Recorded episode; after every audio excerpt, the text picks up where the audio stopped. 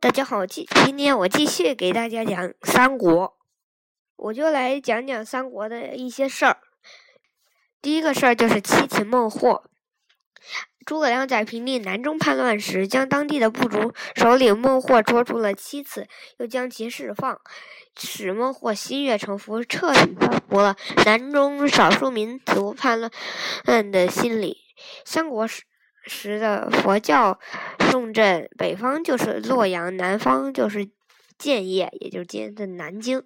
吴国推崇和支持佛教的发展，支谦和康僧先后到达了吴国，传播佛法。吴国使臣朱印和康泰渡到渡海，到达了临沂，也就是今天的越南，还有湖南，今天的柬埔寨。等国，到二百三十年，孙权又派魏温率船队到达了宜州，也就是今天的台湾省，在今天台南和嘉义一带登陆，这是大陆和台湾交往的最早记录。三国的时期，吴国的造船业迅速发展，大的海船长二十余丈，可运载五百吨货物。吴国的海船经常北至辽东，南到南海各国，增强了吴国的对外交流。二百零八年，曹操率大军进攻刘备和孙权，在诸葛亮的协调下，孙权和刘备联合在长江赤壁。也就是今天的湖北嘉鱼东北，大胜曹军，嗯，曹操的军队。赤壁之战之后，出现了三国鼎立的局面。诸葛亮亮就说：“先，先派一员大将去让，去让那，嗯，去让曹操把那些船都用铁链子拴在一块儿，然后，然后就我们，我们再。”我们再用火一烧，一点，所有所有的船都着了，这样就能大败曹军。结果曹操果然中计，把所有的船都用铁链子拴拴在了一块儿。结果，结果那个，嗯，诸葛亮把火一火往他们船上一点，所有的船都着了。要是不拉铁链子的话，还嗯。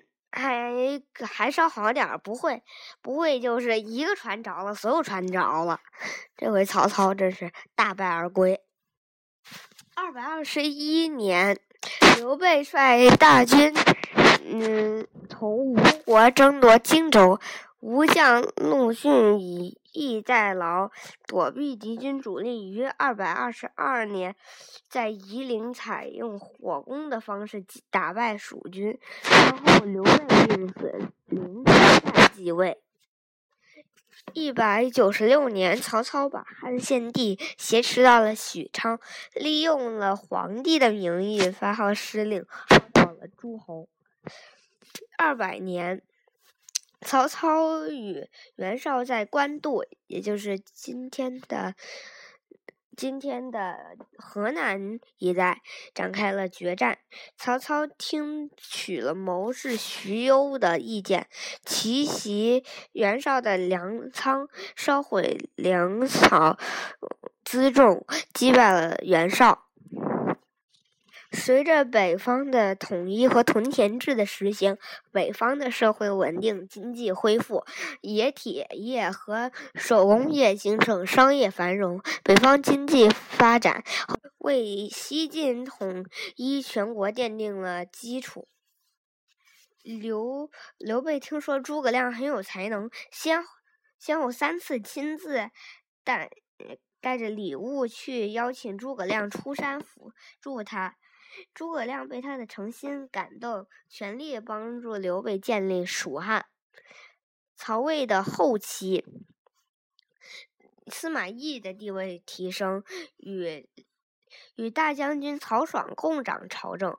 二百四十九年，他趁曹爽 侍奉魏帝，拜贺高平陵之机，发动政变，处处死曹爽。然后独揽朝政，史称高平陵事件。二百二十八至二百三十四年，诸葛亮多次率蜀军出兵汉中讨伐魏国，《三国演义》称之为“六出祁山”。这就是在我觉得，呃，是历史上很乱的一个时期，就是三国。谢谢大家。